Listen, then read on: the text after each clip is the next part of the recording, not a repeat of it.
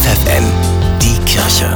Nachgedacht. 13 Meter hoch ist das Buntglasfenster, es soll in die Marktkirche in Hannover eingebaut werden.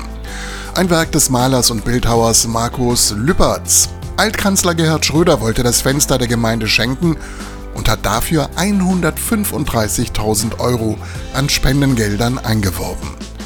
Doch schon im März hatten die Verantwortlichen der evangelischen Marktkirche den Einbau auf Eis gelegt. Der Grund Schröders unkritisch freundschaftliches Verhältnis zu Putin und seine Haltung zum Ukraine-Krieg.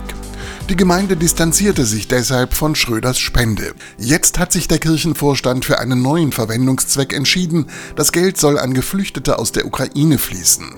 Ein deutliches Zeichen, ein guter Entschluss, auch mutig, weil die Gemeinde der Marktkirche in Hannover die 135.000 Euro für das Fenster, das abholbereit in einer Glasmanufaktur liegt, nun selbst aufbringen muss.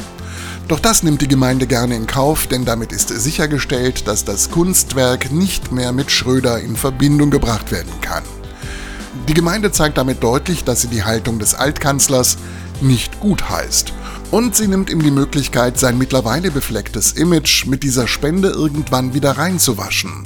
Bernhard Tups, FFN Kirchenredaktion.